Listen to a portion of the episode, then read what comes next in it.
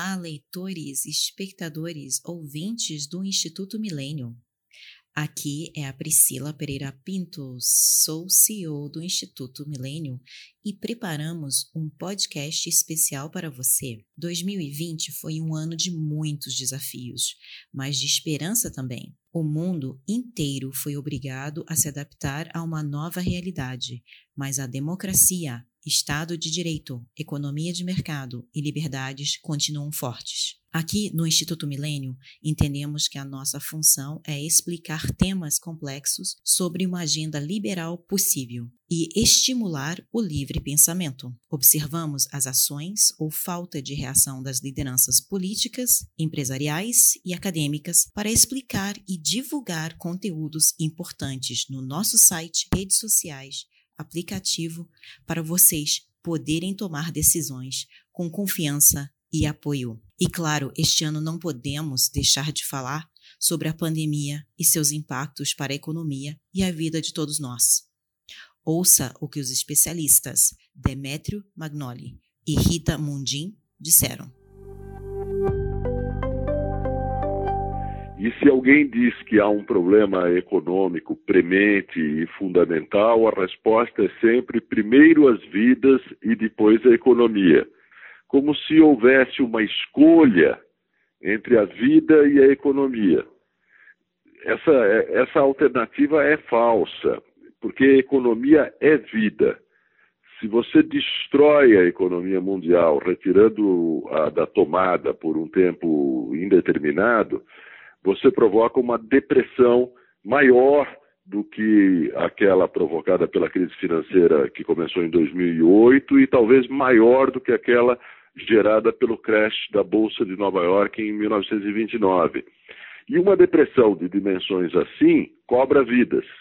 Cobra vidas em, em duas direções. Em primeiro lugar, é, mata os mais pobres entre os pobres, atira milhões, centenas de milhões de pessoas que estão na pobreza, atira na miséria e provoca mortes em massa eh, que resultam de subnutrição, que resultam de falta de acesso a remédios básicos, eh, que resultam eh, da, da, da, pobreza generalizada.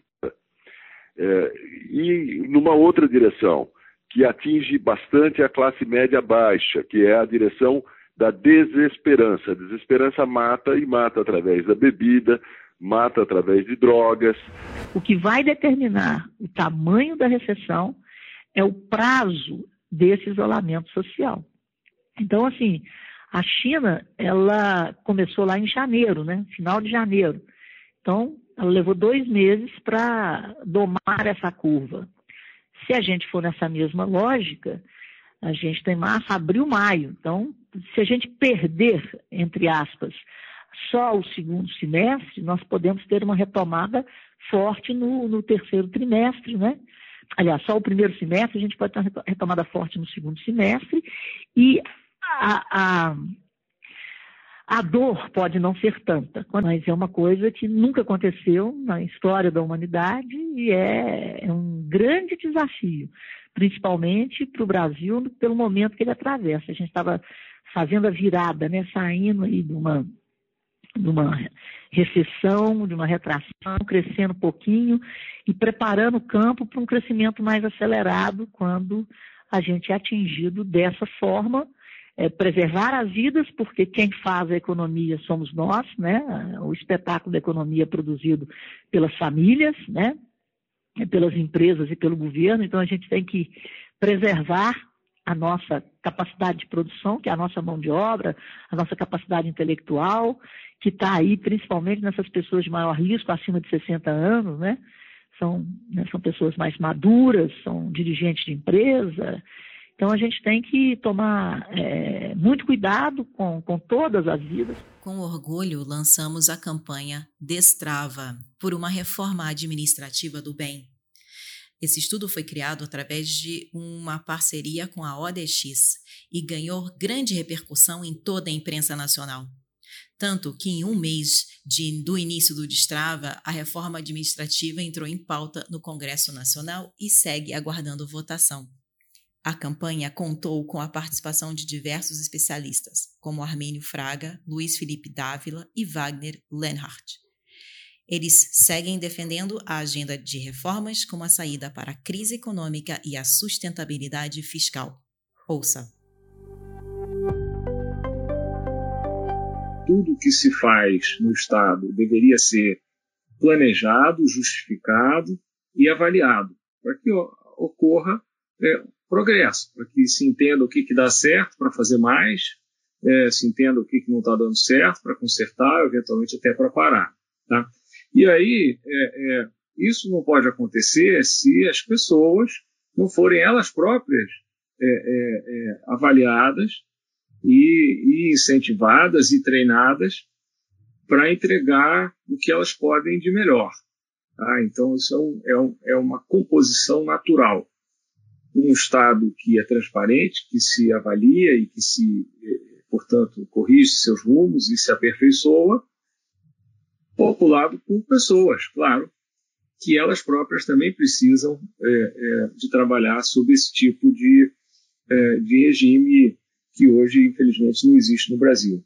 Quase todos os estados deverão atingir o limite máximo do teto fiscal para gasto com folha de pagamento 60% da receita corrente líquida até 2024, ou seja, a crise está aí, uma crise que vai levar o Estado brasileiro à insolvência e comprometer a finança de estados e municípios.